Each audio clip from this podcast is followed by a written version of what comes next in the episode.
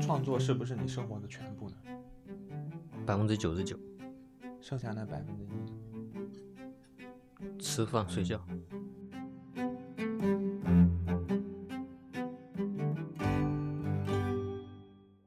哎，冰原，你可以先介绍一下，就你你最近的一些状态，你最近生活的一些改变。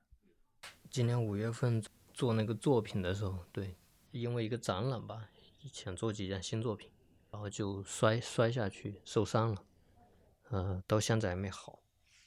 这个腰椎横突那三块骨头断了，嗯，医生说今天我又去复查去积水潭，他说这个骨头长不好，永远长不好，因为它断了以后。因为它它肌肉肌肉也会分离嘛，它就没有拉力了。它因为断开比较宽，不像骨裂那种，它就可以呃形成一个骨架，就能够长好，慢慢长好。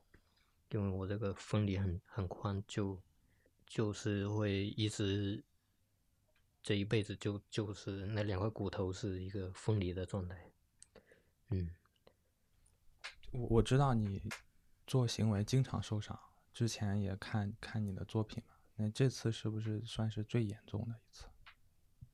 对，这次应该算最严重的，而且它它的影响是最最重大的，因为是在腰部，是一个就是非常核心的部位，嗯，就是它它这个疼痛就会经常影响到你的情绪。这次受伤有给你带来什么改变吗？最直接的就是行动受到阻碍吧，嗯，不会像之前那么那种大刀阔斧啊，想做什么就去做了，现在就会要谨慎一些，嗯，就需就是要根据你的自己的身体情况来，嗯，来做判断，对，可能有一些比较激烈一些的。创作可能会受到影响吧，可能也是个好事吧，就不要让我那么那么狂妄了啊！以后 会会收敛很多。嗯，就瀑布那个作品，呃，当初是怎么样的想法去做的呀？哦，这个这个作品其实是从一九年我做那个阻断的时候，阻断那个作品就是也是在那个瀑布，在我老家的那个瀑布。也是爬上去以后，一块板子一样啊，就是阻挡那个瀑布，就掉下去过一次，然后插插到了一个大腿那个石头，嗯，然后结束了那个作品。就那个摔下去的那个，它是由意外造成的一个坠落，嗯，然后那个坠落的动作，我觉得用于可能不太恰当的词，可能。我觉得挺美好的，对，就是，然后就今年呢，呃，因为做一个展览嘛，嗯，在深圳，就决定咱阻断那个作品，然后我就就在想，把下坠的那个动作的这一个图片想去实现，对，然后就去做了，今年五月份。春夏的季节，水流是比较猛的，再去爬的时候就比一九年的时候要困难十几倍。对，因为那个时候还挺冷的，那个水很凉。我可能做了一个用一种很错误的方式，因为我是很怕冷的。我爬之前我涂满了猪油在我身上，更更加滑，你知道吧？这这是个非常错误的，或者。涂猪油是为了保温是吧？对对对对对，变滑了。对对对对，就是我是不可能想到了一面，没想到它的反向的一些带来的这种问题。对，涂猪油是一个很古老的北方吧？可能像内蒙或者是某些地区，其实是有涂猪油来预防的这种传统，一些在物质很缺乏的一些那种原住民。他们是有这个这个方式的，涂猪油只是我的本能的一个选择，并没有人告诉我，或者是我看到了某些资料，就是很奇怪。对，就像一个人他他天生会借一些那种很自然的这种材料跟自然接触，对，前几次没问题啊，试跳了几次，嗯，虽然感觉滑，但没有会摔那么惨，嗯，真的一点抓不住，就是摔的那次，爬到中途手脚都滑，加上那个石头是湿的，对，就一下没有没有地方着力了，然后就就就坠落下去。就直接就磕到石头上掉下去，然后就是四根骨头，还有根肋骨，嗯，加上腰椎那三个横突就断了。当时断了以后，呃，反正那个疼痛是真的非常的，就全身受到震颤吧那种感觉。呃，一种很本能的求生欲，因为掉下去是在一个很深的水塘，嗯，然后我就拼命的往往岸边游，然后就是那种撕心裂肺的喊，因为疼，那种直接的疼痛，我不知道骨头断了，嗯，但是非常疼，对，然后就往往岸边游，游游过去以后，我甚至觉得我。是不是还可以来一次？然后我女朋友当时千万不要，因为我已经已经站不住了，在岸边，我就已经是那种半卧在那个那个石头上，我就看着那个瀑布，就感觉好无能为力啊，有有点后悔，就是我为什么会受伤了？我可能还没有完成我想做的。你刚才说到涂猪油那个动作嘛？啊，就涂猪油，对对，猪油，他让对他让我想起来，就是博伊斯他的故事最开始的时候，对吧？他回到他说他是被鞑靼人救的时候，他就是身上涂满了那个，啊，那个是羊脂，好像是，呃，一种脂肪，好像是羊，呃，山羊那个羊，嗯，好像是萨满什么的有关系，对，包在包扎在一个那个。那个毛毯里面，对，把它给裹起来嘛。我想起来，我应该是一九年的时候，在上海那个浩美术馆看到你的个展。哦，当时好像二楼是博伊斯的一个展览，对，他是常社长。嗯，三楼是你的展览，对，啊，然后当时里面也有阻断这个作品，就是呃，里面没有阻断，没有，是那个推瀑布的，对，推瀑布。哦，那个是在另一条河，啊，不是这一个，不是这个，这个是。自上而下很高二十米的一个瀑布，那个是在我呃农村，就是我们老家的一条河，也是洪水大坝崩堤崩塌以后，我拿了一块板子去推那块水，对，但是是基本上是一脉的作品吧，嗯嗯，并且里面其实有很多作品都是你回到家乡去做的，嗯，那个应该你也有受伤，就是从那个竹竹子的那个作品。对对对，内建有展，对对，内建有展，嗯，测试内建就，嗯，你开始做这些，其实你你之前有讲过，就是你都是一个人架着相机在那里，对，三脚架，就是今天其实没有任何的保护保护，然后没有没有人在场，对对，就是做作品的方法或状态，你是怎怎么样考虑的呢？就想到了就去做，嗯，没有太去往呃安全啊，或者是。准备工作上面去勘察或者测试，去去衡量，就像心里埋了颗种子啊，它不断的在挠你，在在发芽，然后导致你不得不去不去去完成这件事情。对，其实很多作品它没有太多的理由和原因。它其实也可能很多时候是一种莫名的一种声音，对 你感受到了这个信息，你你想去抓住它，用作品的方式，嗯，转化出来，把它实践出来，不然不然活着有什么意义？就 就是比较本能吧。你小时候生活状态大概是什么？就是在那个家乡，是很自由的一种状态，就是去探索。然后我看有些有一些采访还说，你还说你小时候其实挺调皮的，农村生生出小孩都是自己长在田里面，感觉也很多很危险的经历吧。嗯，就像那条河，拿拿板子推的那条河，我最开始游泳就从那条河上学学会的，感觉自己掌握了点本领了，就会游泳了。然后就也是发大洪水的时候，我们几几个小孩去跳水。然后我是第一个跳下去，就是它有树根，其实是在水下面你看不到的。然后我一跳下去，我就被树根缠住了，然后也是差点淹死了那次。然后我就爬不上去，那个水流又大，阻力又大，后面的几个小孩都不知道下面发生了什么，也不敢下去，就看着我的脸，一会感觉冒出来了，后来又被水吸进去了。那最后是我是呛了很多水，卯足了劲啊挣扎，就挣脱出来的才嗯。好像你从小就有这种冒险精神，或者是这个是算不算你的第一个行为？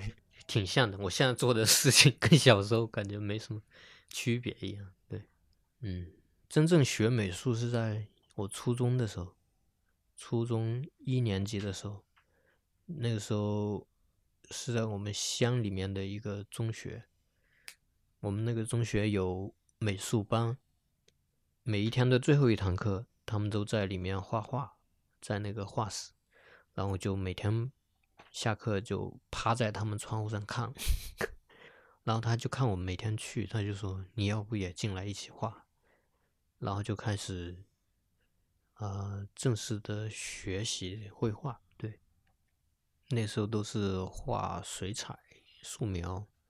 快初二的时候，因为我父亲，呃，去世了嘛，在东莞。他去世前，其实有一次打打电话在我们去我们村里，嗯，因为他本来是说清明的时候回来，他因为回不来了，要打个电话跟我们说。然后我就也要学画画了，开始。要交几十块钱的那个报名费，好像是。然后我就跟我妈说，我妈就说过几天你爸打电话回来了，你问问他吧，因为花钱的事情是吧，也让他知道一下。然后我们就，因为我们村只有一个电话，那个时候就是在别人家里面，然后我们就等着，等着这个电话。然后那天打完电，我妈先跟他。聊的说的差不多了，我后来才跟他说了几句话。我说我要学美术，呃，可不可以？我爸说好啊，嗯，感兴趣就学吧，嗯，这是我跟他说的最后一句话。对，后来就每天每天放学回去都要画几张才睡觉。对，嗯，这是一个起点。对对，这是真是真正的。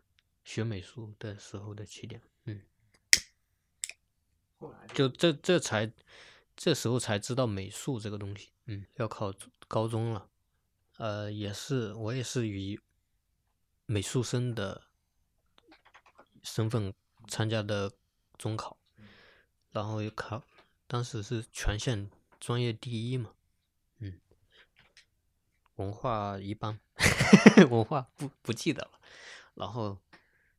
呃，刚好我们的初中的美术老师又调到了我考上了这个高中，然后就就跟着他一起学。嗯，你后来上了大学，你读的是是版画是吗？雕塑啊，雕塑，对，雕塑，对。啊，你你从雕塑怎么样去走到行为的呢？就什么时候说决定开始？我说我要去做一个就行为的创作，这个转向是什么时候呢？读的是第三工作室，它是材料和观念方向的，不是传统的造型，就是那种传统雕塑方向。嗯，所以创作比较自由，没有限制，然后画画都行。其实 还有就是很开放，对，这几个老师都很好。真正用身体创作，就是把身体作为。艺术语言来使用是在大三的时候，我们有一堂课，就是之前我也提到过，在很多采访都就是五分钟内做一个作品嘛，嗯，用那个石头连锁，对对对，击碎另外一对对个石头，对对对对，嗯，是有这么一个作业。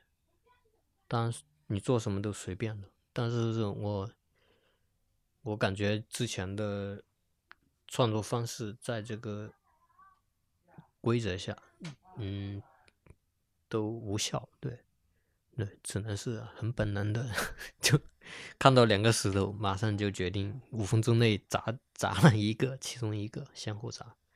砸完的那个体验，对身体经验，让我大受震惊。我说太太牛逼了！我因为砸完去食堂吃饭，筷子都拿不稳，就手在抖。对对，手在手在抖。你你使出多少力，它回馈给你啊，这些就打开了一个通道一样。嗯，我是把做雕塑的过程，嗯。搬到了一个社会现场，嗯，对，可能我我的我在塑造或者是就就在特定的时间和空间里面嘛，嗯，用用身体来做一件作品，它是在当时的那个时间里面，它是存在的。我把这个自然环境当成了一个一个装置，一个能动或者或者是一个构图，你可以从绘画。语言去理解，对我是其中的一个，呃，不可缺失的一个零件，一个部件一样。嗯，好像这种语言也延续到你后边的创作，就包括你那个一个人的战争，嗯，是吗？还有那个去砸那个砖砌的那个墙。对对对，专注，嗯，对，做雕塑和种地没什么区别，都是干活。都是做出来的，就是我可能在美院雕塑学习的，就是跟我最大的感受就是做出来的艺术是做出来的，然后包加上我呃小时候的成长环境，嗯，这种农耕和身边的都是在干活，都是在做事情，对，就是很很朴素的一种表达。你毕业之后其实是在北一一直在北京，包括你最开始做的那那几那些尝试，嗯，臭水沟的春天，就是雨夜平行练习跳远，就那一系列的那跳远练习，嗯嗯，都都嗯，那个是都对都在北京。一零年我还做过一件，就是无间，就是在地铁里刷牙洗脸刮胡子，对，那个也比较早。其实地铁里，呃，就是刮胡子那个作品。跟以往会有一点不一样，就是他他直接好像进入一个呃社会生活的这个对情境里面，对，嗯，对，那个是第一次尝试在一个社会情境里这样一个日常环境里面创作。我觉得有有一个很关键的作品啊，就是那个自由耕种。嗯，是一四年的时候，一四年的时候，我我看那个作品对我触动很大的，就是，嗯，好像他跟你跟家庭家乡的这种连接关系，包括你，你好像也之前提到过，说你做完这个作品，好像你就呃是一个节点了，你可以跟过去有一些东西可以放下了，嗯嗯，那个作品是怎么样的一个状态去做的？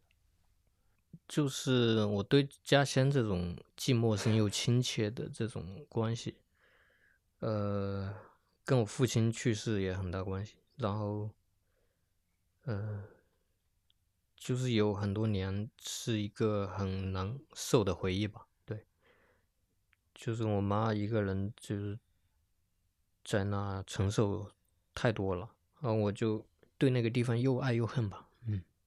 这些地呢，就是。我父亲去世嘛，他就会自然的，嗯，由我来接管。对，我的户口也都在老家。然后一四年是有一个南京艺术学院的一个群长找到我，嗯，说希望我能做一件新作品。然后我就跟他们说了这这个方案，一直想回去在一块地地里面做一件作品，然后他们能提供拍摄，然后跟跟着我回回老家记录这个作品。做之前，我就在村里面开了一个土地证明嘛，土地证明里都写着，就是这个地方这块地由一九八二八二年土地改革以来归属本村立昭万，然后他他九九年四月份去世，由于意外去世。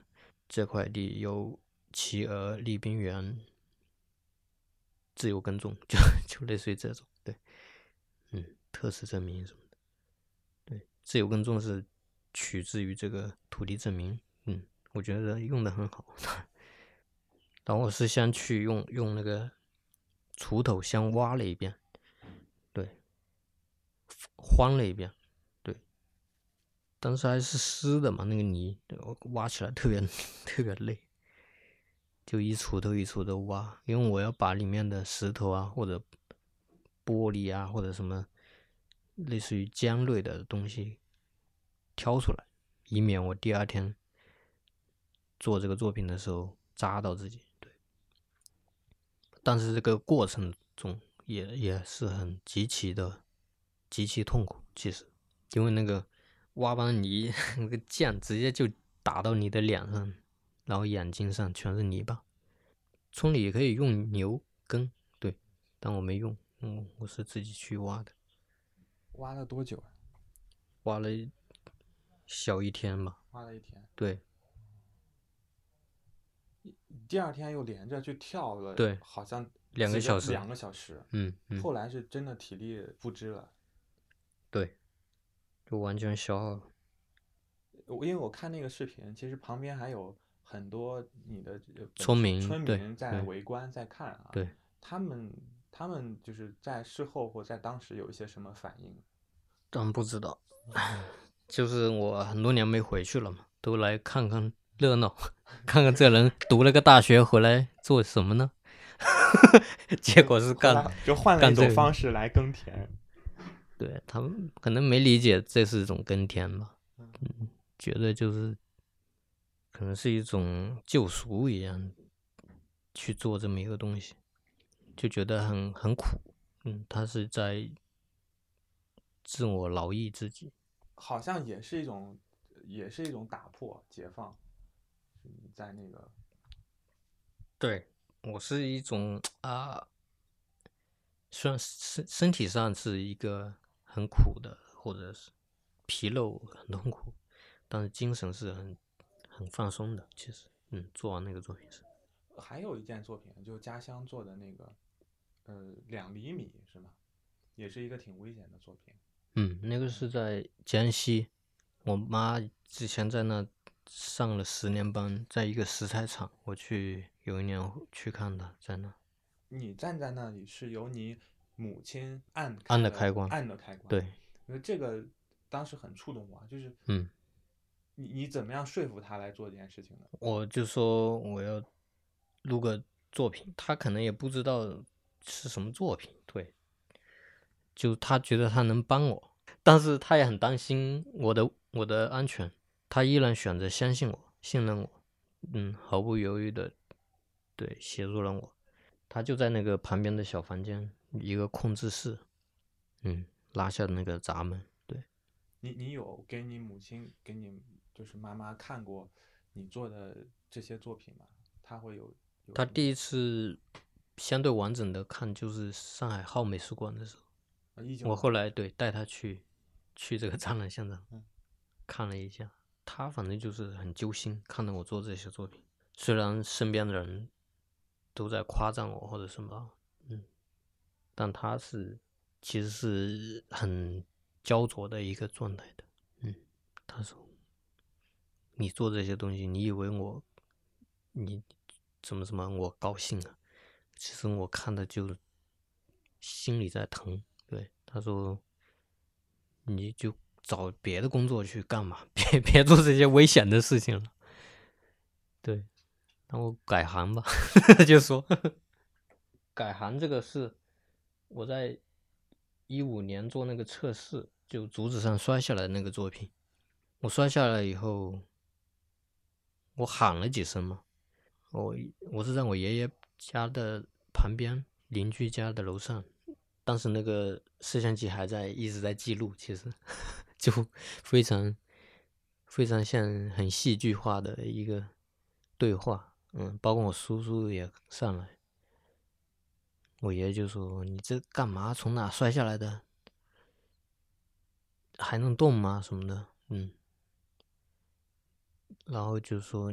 每次回来看你，就他自言自语，可能也是抱在抱怨，看我受伤，就是说都要做这些危险的事。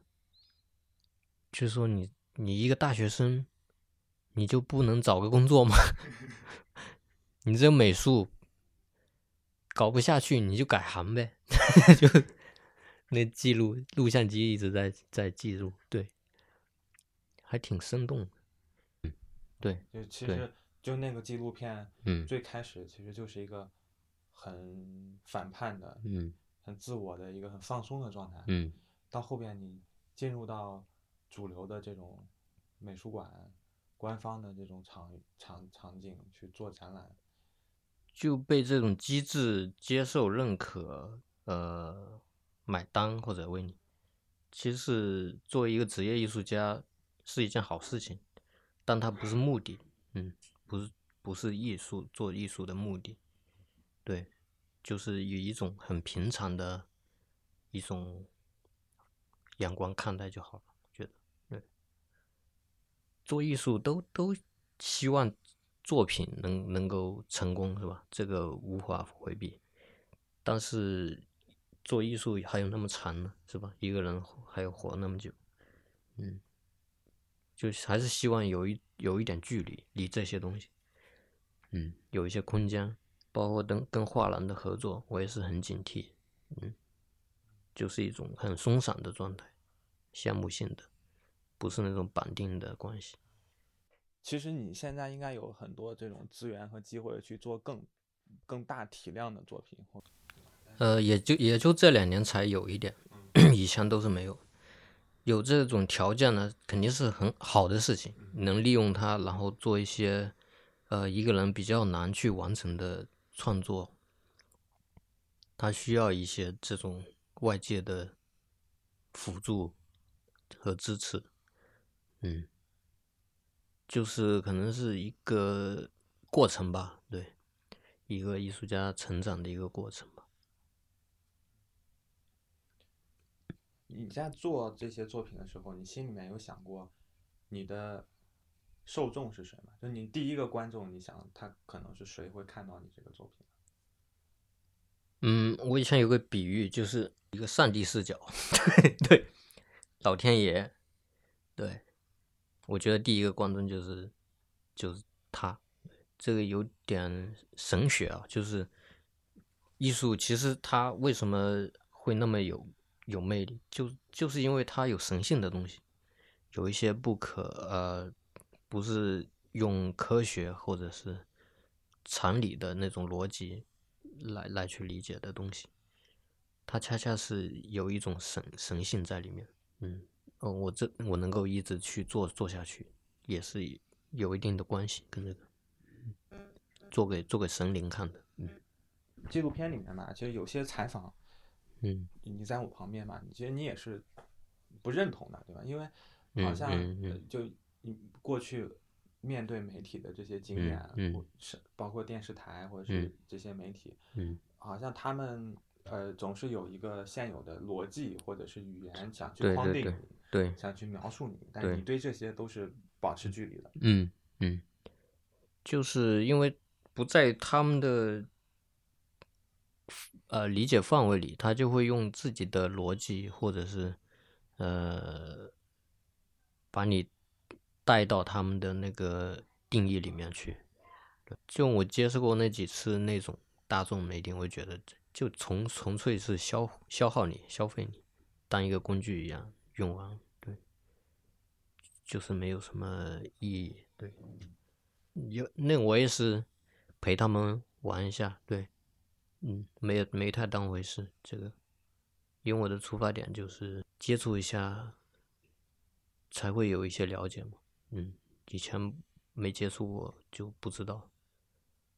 他对我来说也是一个很好的经历。嗯，在后面的时候我就尽量保持一些距离跟这些东西。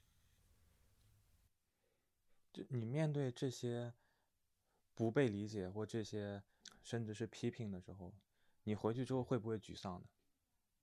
有有一些呃外界的我还好，就是艺术界以外的那种声音都还好。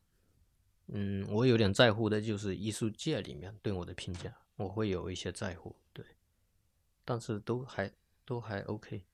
嗯。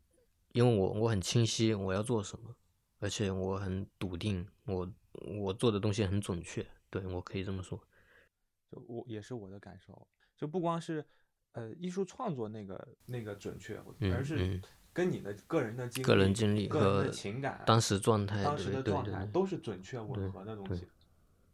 是因为我在那那种阶段里，在那个情就是情绪里，或者是。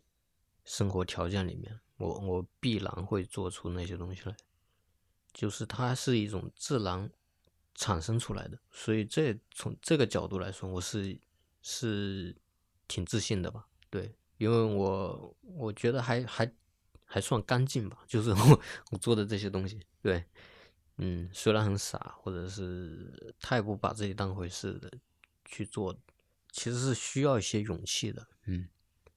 并不是谁都能够把自己完成、完整、完全交出来，对，完全交出来，暴露自己，嗯，包括他的缺陷，他的他的幼稚，或者是甚至是无知，对。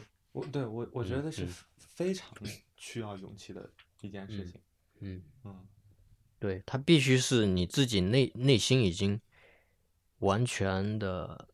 你已经战斗过了，你自己跟自己已经较过劲以后的结果了。嗯，因为作为一个自然人，他肯定是有各方面的顾虑吧？对。当你把这个顾虑摆脱以后，然后你水落石出，能表达感情是是非常好的一件事情。而且是你怎么表达都不过分，嗯。你觉得普通人他有这样的出口吗？也有吧，只是就是用他的一种方式。艺术家可能就多了多了一种渠道，多了很多种可能不同。就艺术家太闲了嘛，所以会 胡思乱想，嗯，会有各种奇怪的想法出来。普通的人呢，上班，呃，比较稳定，生活状态比较稳定，那他自然就不会想这方面的这些问题。你现在创作是不是你生活的全部呢？百分之九十九。百分之九十九。嗯。剩下那百分之一呢？吃饭睡觉。就唯一给自己留的一点，一点空间。甚至吃饭睡觉也是为了那百分之九十九，对，就是基本上就是全部做这些事情，生活中的时间。就你一睁开眼，就是脑子里就在想这件事情。会有不断的工作找我，我当然就是无时无刻不需要去面对这些。嗯，我现在还没有找到很合适的方式，就是不要那么。熬自己，对，因为这个过程其实是让我很厌倦的。他他是作品之外的，嗯，这些工作会消耗你的，对，很消耗我的精力。然后我又不擅长做这些文文这些整理呀，嗯，但我觉得又是很有必要的，对，嗯。因为你自己拉的屎，自己做的事情，是吧？你要自己擦屁股。对，既然别人想找你啊，或者合作啊。嗯，因为我一旦决定要去或者答应别人做一件事，我就会就会全力以赴的去去做，我不想去应付的这样。我的这种，这是我的习性吧，所以就造造成自己很累，会，嗯。有有对你影响比较大的一些艺术家或者是作品吗？是后来知道一个艺术家叫克里斯波顿，他很多作品也是雕塑化的行为，呃，我非常，我我很喜欢他的作品。他有一个作品，就是在美国枪击案的时候，他是美国人，叫助助手拿了把气枪往他胳膊上打了一枪嘛，就是那个非常整洁。然后就是那一段录音，然后一张照片。因为当时美国枪击案正比较严重的时候，可能他说我要去讨论这个话题，我就必须给自己先来一枪。他描述到，就是子弹穿过他胳膊的时候，能够感觉到那个子弹头在他肌肉里变慢，嗯，就就非常雕塑的。这 其实，你行为作品，它是不是就是让观众达到一种感同身受的状态？我我没有研究过，跟观众这些关系。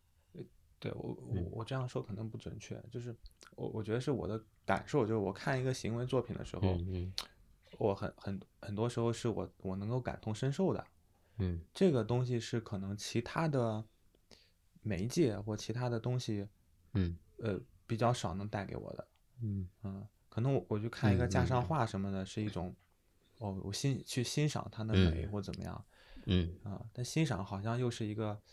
很精英的一个词汇描述，嗯，但行为的感受就是能直接直接到我身上的，因为它是一个活体嘛，不管是行为现场还是流动的影像，它都是一个在运动的一个活体，嗯，就是它是在，它它就是这是它这方面的比较其他媒介的方式的优势吧。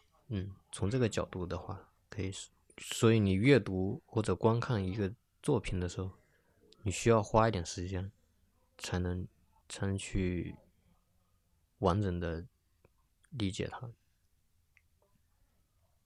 你现在回家那个家乡那边变化大吗？你之前还做那个翻那个桥的那个作品，现在还还在还还在还还在对还没谈还没有，今年已经做过一次了。四五月份的时候，我一年做一次嘛，大概做了有十年了，嗯，然后我们那边人就是去广东打工的人特别多，哦，南下，嗯嗯，就挨着广东，湖南永州，南山县又是永州的最南边，那就跟离广东隔一座山，在韶韶关边边，对，凉州韶关。然后他们打工挣完钱就回去盖房子，嗯，跟我差不多嘛。搞艺术挣了钱就回去盖房子，这说通了，说对，一个意思。